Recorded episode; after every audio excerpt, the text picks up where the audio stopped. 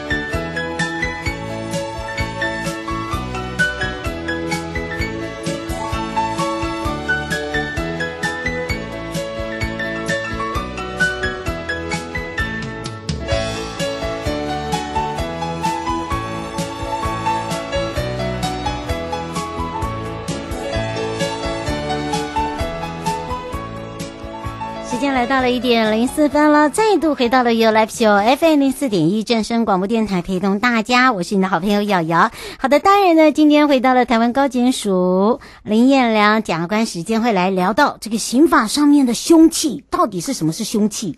嗯，你会想到什么？导播，你想的是啊啊？对，我们两个一直这样，嘘，好，这个每个人想到的凶器是不一样的，但是我讲到的是。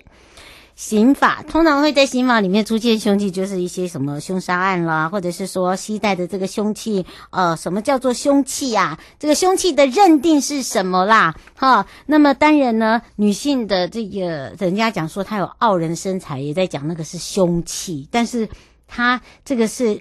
这个凶器跟那个凶器是不讲的啦，丢啦。好，当然呢，我们今天呢让大家轻松一下之外，我们先来看到的，也就是在上半段哦，台北地检呃林达检察官呢，哦，在最近哦，我们在讲到了这个修法修法了，那么说到了精神。诈病啊，就是诈骗他生病，这个可以在二十四小时鉴定厘清吗？那么检察官这边也讲到，紧急监护草案过关将会变成是恐龙的制造机，怎么说呢？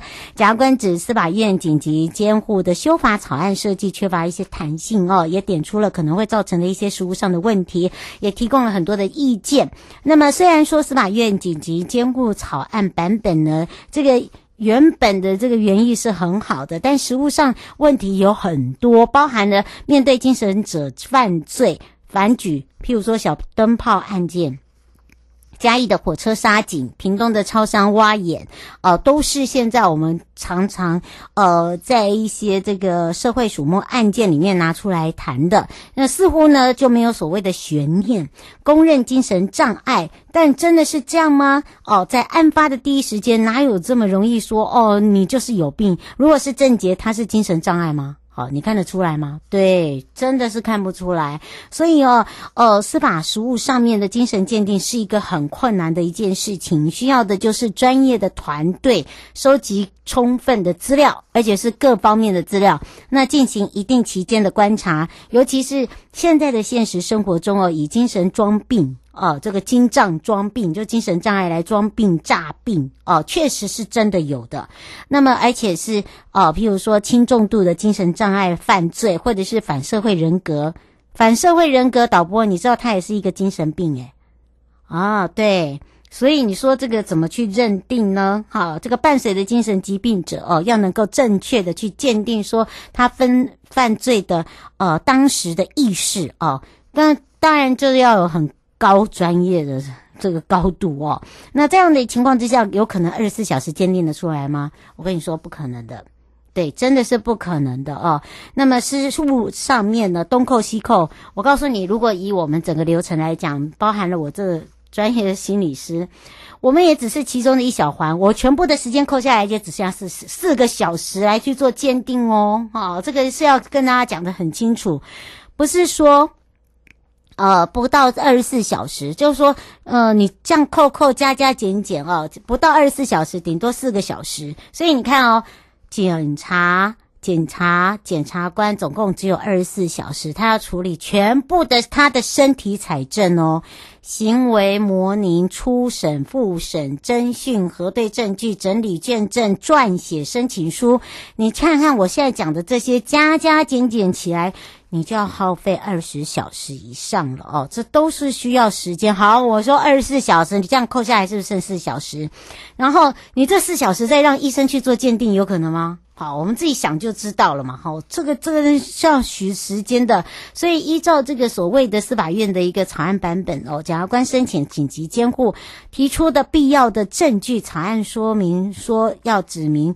就是需要提出精神鉴定报告，可是只剩下四个小时，你怎么提？哈，试问哪一个精神科医生可以写得出来？好哦，这个真的是要掌声鼓励一下。四个小时你去写刚刚我讲到的模拟、初审、复审、侦讯、核对证据哦，整理卷证，还有包含了全身体、全身的身体采证哦，然后你还要再会诊给精神科医师。哦，开玩笑吧，哈、哦，这个目前的精神鉴定呢，都需要是全一组人马，就譬如说专业的团队，医生、心理师、社工师、护理师，好，等等，好，来去做鉴定观察。我还有时间观察，哎，好，你知道吗？收集真的足够的证据要多久？告诉大家，要半年，是。因为你要只你要有时间，好，那么当然呢，这短短的四个小时跟半年，你自己看看那个差异别在哪里。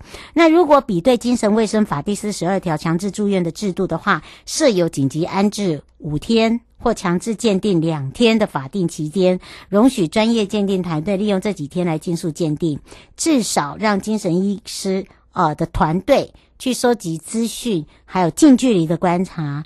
反观司法院的草案版本，并没有相关的配套哦，也没有想到配合的修正。譬如说，刑事诉讼法第九十三条之一，给予专业鉴定团队的一个心理鉴定期间，好，不予计入二十四小时例外的一个规定。那只有规定检察官应提出必要的证据，实务上到底怎么样去操作嘞？好，这就是个大问号。那倘若说这个重大的这个杀人滔天大案的话，检方在这个极短的时间，你要取得必要证据是不可能，要必须要硬着头皮要申请，比如所谓的紧急监护、强制处分，呃，分专庭的法庭要如何去回应，还有面对我们现在民民众的民意哦，来去做一些回应。那那那个这样来讲哈，可以说哦，怎怎么样来去做一个这个整个配套？那么当场如果释放是个嫌犯回家释放的话。再发布新闻，也一切就是依法办理。那这叫保障人权吗？这不叫保障人权哦，这叫做引发众怒哦。好，这个真的要很了解，这叫做全民怒火，会烧起来的。所以这个时候就是国民法官也救不了，难不成就是强制处处分专庭，邀请国民法官参与一起背锅背这个吗？啊，那为什么不把法律先立好，要然后去？这个还没有做好，然后就要先去为难这些基层的司法官，然后呢，就变成说大家就骂他啊，你真的是个大恐龙啊、哦，等等，然后大家就对司法的不信任哦。那当然在这里面就会有一个，就是说你的配套有没有病？检察官跟法官他看法不见得是一样的。司法官司法院的草案版本更怪的就是，如果杀人犯杀人案中。检察官认定杀人犯完全正常，申请羁押、强制处分专庭上，被告对法官胡言乱语、玉皇大帝啦，什么辩护人抗辩说啊，我有精神障碍啦，啊，是不是就应该要做这个紧急监护？倘若说法官认为说，哎，这个被告呢，确实他这样子讲是他有精神障碍啊，那怎么处理？你你是用法官的认定吗？好，那依照这个司法院的一个草案版本，竟然只能驳回检方申请。就譬如说，我说我要羁押，然后你就说当庭释放，那么当然这个职权裁定是不是怎么样去做这个紧急监护嘞？所以可以想象哦，当辩护律师牵着被告走出法庭，当时全国大家就是群起呃群情激愤呐，哈，大家就在骂骂。好，那当然呢，这个当然就有看到很多的场景，譬如说什么淡水司法院啊，或者是大家一直骂恐龙啊等等，好，又被就很无奈。那如果反过来说，如果我们在检察官二十四小时内申请紧急监护，然后呃，被告跟辩护人既然抗辩说，诶，我很正常，我没有病，啊，法官又该怎么办？好，这也有也有发生过哦。啊，如果说法官审理。后认为说，哎，这个被告确实是精神正常，不符合监紧急监护。那么这个犯嫌重大，有羁押的必要吗？哈，这个时候呢，就依照司法院草案版本，却没有办法去转换程序哦，你不能倒过来哦，啊，不能依据说你的权呃职权下来做羁押裁定，只能说哦，我驳回检方所说的紧急监护的申请，一样还是当庭释放，好。那释放这个被告，不要以为说不会有这个案例，咸猪手性骚扰案件这个就很多啊。譬如说侦查中啊，羁押到多四个多月，紧急监护却能够长达五年。被告呢，如果脑袋清醒的话，应该要努力申申辩，说自己绝对正常，这才是可以证明他是真的正常。好，所以我们在有时候在看案件是这样看的。那另外就是说，总之。司法院草案下，无论是检察官在做申请羁押，或者是说申请紧急监护，都可以被法院驳回。因为呢，互斥的双轨一旦驳回，就是当庭释放，检察官只能事后抗告。那被告已经释放之外，趴趴走这空窗空窗期变成是我们社会的责任，我们社会的梦魇，也就是安全网的承担。那么大家没有办法理解说法律的复这个复杂，只会看到就是一个杀人犯，一个现行犯，法官都确认说他。杀了人，为什么还要释放他？释放他去趴趴走？为什么不能先安置？啊，如果修法的话，再多的司法改革力道都只剩下很微弱的掌声。好，就是说我们现在看到的现在这个目前的情形，或许有人说啊，这个一个解套了，干脆就检察官一次合并申请，啊，先未声明啦，申请羁押啦，后未声明啦，申请紧急监护啦，这也不是一个不是方法啦。但是现实上面，法院是否能够接，就是说接受说还不知不可知的时候，检察官先以精神分裂啊，检察官要要有这个逻辑一致啦，一方面还要就是说哦，这个被告是精神正常啦，另外一方面就是要要请这个精神科医师协助精神鉴定啦，啊，先开出这个精神障碍鉴定报告，以备不时之需。不时之需，那么呃，开庭的时候就变很，你知道吗？就变我在打打牌一样，我就一张一张的在出牌啦。好，那么当然，这草案到底能不能够更周详，能不能够呃容许？好，那么当然，法官不认定这个检察官申请时是不是依照职权自我裁定啊？如果说要为这个刑事。纠问制度来讲的话，那是不是立法设计的时候要去做一些补强？好，我觉得这些困境的跟这个阴影之道一定要真的想好了。那这个礼拜四呢，就是这个礼拜哦，这个立法院的这个公听会也马上就到了哦。那当然也会集中在这个紧急监护处分跟暂时安置处分的一个呃这个这这个名分之分呐、啊，哈，好。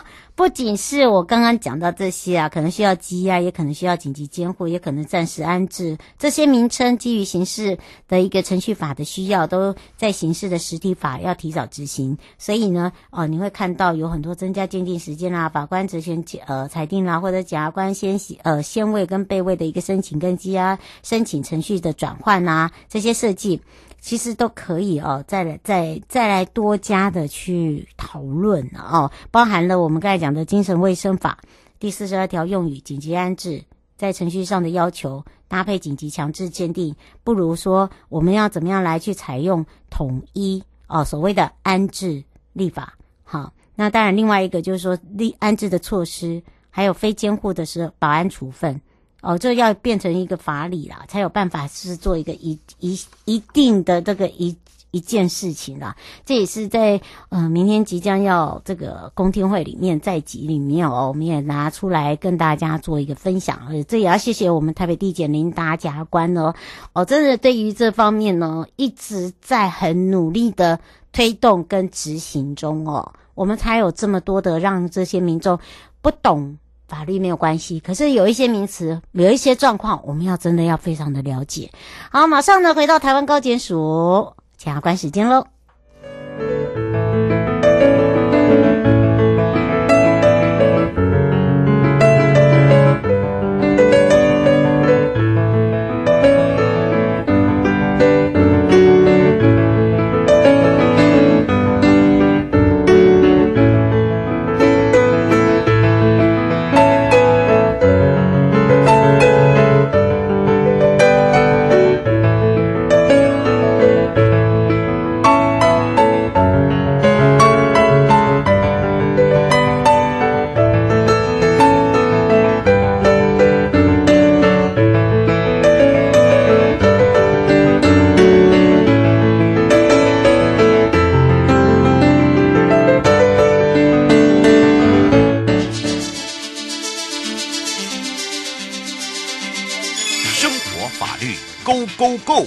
你我生活的好伙伴，我是你的好朋友哦。我是你的好朋友瑶瑶，再度回到了 U Live Show FM 零四点一正声广播电台，陪同大家。我们要开放零二三七二九二零哦。我们这一次的主题，刑法上的这个凶器呀、刚刚还在跟导播还有我们上预告的时候，大家在讲说，哇，凶器有很多种哦。到底 大家在想说，这个兄弟是在发生在什么样的一个状况之下？还有就是，呃，在刑法上携带凶器的行为，通常是哪一些行为？还有就是说，如何认定这是凶器？而且凶器也会用在女生的这个傲人的身材上面，也叫凶器哦。就是说那个凶器那个名词哈，大家我就刚才在问大家说，你你第一个想到凶器是想到什么？哎，真的就像我想的。婀娜多姿的身材，好，我是那个，我们赶快来来让这个林彦良检察官跟大家呃打个招呼。你看，像我们导播现在这么 up up，你看大家一想到凶器，就是会想到哇傲人的身材呀，这个我要变武器啊，检察官，嗯。瑶 你好，哎、欸，各位午安，各位听众朋友午安，嘿，我是台高点林彦良，是。哎、欸，你一讲到这个，欸、你看连那个我们的后端哦，这个同步的工程。不，然后包含我们的民众啊，包括我们导播都在用，把自己最傲人的身材展现出来。哇，我这个也会变凶器耶！哦，等一下，误会误会，我赶快来请教一下检察官了。嗯，是，呃，今天也就是来谈谈这个轻松的话题啊。嗯，呃，刚好是哦，会之所以今天要来跟大家来来讲这个议题哦，是最近桃园地方法院哦。有一个窃盗案，嗯，那窃盗案里面是使用了一个凶器啊，嗯，这个凶器是一支长铁棒啊，倒不是那个 up up，而是这个长铁棒。是，那长铁棒呢，它到底是不是刑法上的凶器啊？嗯，这检察官他呃，这个法官他在审理当中做了一件很有趣的事啊，嗯，他把这棒子往自己头上敲，然后就说，哎，这个敲了以后觉得头还蛮痛的啊，嗯，哎，这个很厉害，对啊，当时觉得这个法官真是太认真了，嗯，那刚好也是这个法官他这个这么说有趣的这个判决啊，让我们。诶，回头来看一下什么是刑法上面的凶器啊？嗯，那最高法院是有一个定义哦，什么样叫做凶器啊？嗯，凶器它是说并没有种类的限制哦，是它的要要件是说了哦，主要是对人的生命、身体安全哦构成威胁的话哦，嗯。哎，那这样子具有危险性的呃，这种危险物品，就算是刑法上面的凶器了。哦，那这个凶器的话，对了，嗯，对对对，我们也许会想说，我们一般人在想说，也许哎，是不是要是刀啊，是不是要是枪啊，嗯，这样的东西才是一个凶器哦。嗯，那事实上的话，刑法上面的定义是比较宽的啦。嗯、当然不会到说婀娜多姿，这个可能是不会伤害人的生命身体啊。嗯、这可能是，诶、欸，那但是呃，只要是有构成威胁，对于对于这个生命身体构成威胁的话，它就是刑法上面的凶器。嗯，那为什么我们要讨论这个凶器呢？嗯，凶器在法律上变成是一个蛮重要的一个要素啊。是，法律上叫构成要件嘛。嗯，也就是说呢，呃，如果你是用呃，凶器再去窃盗，用凶器再去呃抢夺，或用凶器去强盗的话，是他这个罪哦，会从一般的轻罪拉到很高的一个重罪。嗯，法律上面不管就窃盗啦、抢夺啦，哈，或者是强盗。嗯只要你携带凶器前往去犯这样的罪的话，那这个罪都会变成刑法上的重罪。嗯，呃、是哦，所以您的意思也就是说，基本上他携带凶器，然后导致他呃有这个犯罪行为，然后导致他人受伤啦，或者甚至呃死亡都有可能啦，因为他要窃盗嘛，刚好主人在啊，可能会有这些呃搏斗的情形啊，哦导致对方呃重伤等等，这个这个罪会比一般的罪重吗？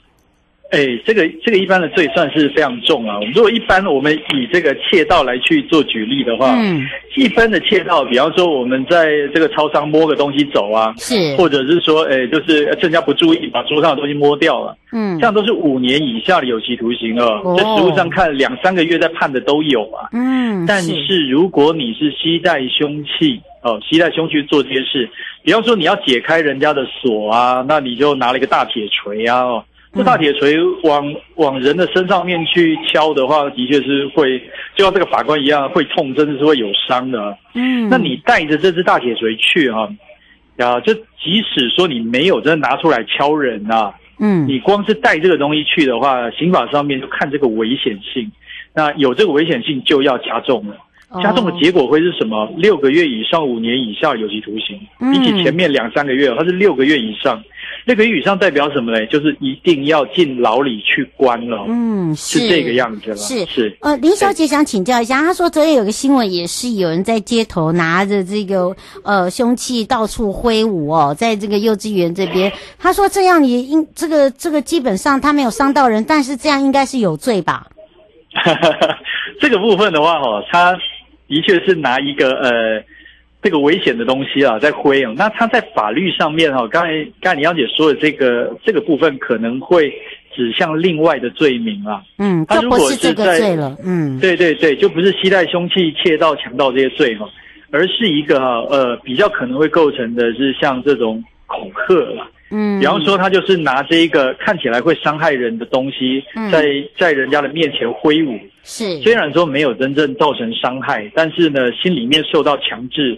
哦，他如果以挥舞来讲，要人家一定要去做什么事或不做什么事的话。那就是很清楚的，就是恐吓危害安全的罪。嗯，是吴先生说之前有呃这个老翁啊被呃凶器闷死啊，他说这个这个也是导致人家呃这个死亡，这个这个罪也是重的吗？呃，如果说他是呃这个部分哦，刑法上面是这样，不一样哦，嘿，对，对，我们都把凶器一起来谈谈了哦，刚才都讲携带凶器的事。刚才说老用用这个呃呃物品把老翁，他说被胸部闷死啊，哦，被胸部闷死。我觉得那个那个可能可能性就是说他只是其中一环啊，他可能是导致 呃呼吸对的啊，可能他有有时候就是太过兴奋啊，因为这个这个这个可能也要做解香验嘛，对不对？对 对对。呃，刑法评价所有的事情哦，都是往呃，都是往这个行为人他本身的心态开始来做评价。嗯，如果我本来哈、哦、就是要杀掉这个老翁，那我不管用胸去顶他啦，还是用用这个棍子去打他，嗯，导致他死亡的结果之后，他就直接构成刑法二七一的这个杀人罪。嗯，他是故意要这样做的话，嗯、那如果说呢是在一个呃他没有预料到的状况之下，那不小心哦没有注意到的状况之下。比方说，有些孩子很小的时候，这个妈妈照顾他，不小心闷到这种，那法律上面的评价通常会落在这个过失致死上面。嗯，对，是。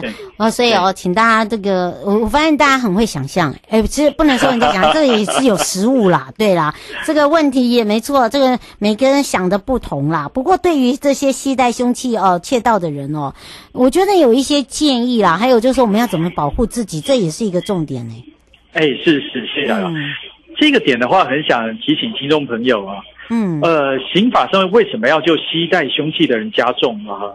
嗯、那事实上，就是因为携带凶器的时候，他对于哈、哦、这个现场发现他的人构成的那个危危险性，它就是完全的不同啊，就是完全的不同。哦、是，因为呃，比方说我们看到一个人在在窃盗，那我们去叫住他，或者我们想要抓他，现行犯嘛。嗯，那他手上有家伙，不管是这个螺丝起子啊什么的，都会有一个比较高度的危险性。嗯，那在这种状况下啊，我会建议听众朋友的，就是说，我们还是一切都以采证优先啊。啊，如果说我们就是自己一个人，而我们手上也没有其他的家伙，那我们看到他对方其实是、嗯、呃，他手上面是有一些足以威胁我们的这个刑法上的凶器的话，是。那我们会建议的是说财政优先。那甚至说相互被发现的时候啊，就是他如果被我们发现的时候，在我们没有呃这个把握逮捕现行犯的状况下，是不妨啦。我说不妨就是喝令他离开啊，因为他本来就是想要趁你不知道的时候来偷的。如果呃他呃在这个呃比较紧急的状况下，我们就告诉他，其实哎你已经被我知道了。嗯，那我们在实物上看到的状况是，他经常就会赶快离开了。是这个时候当然是一种权宜措施哦，但是。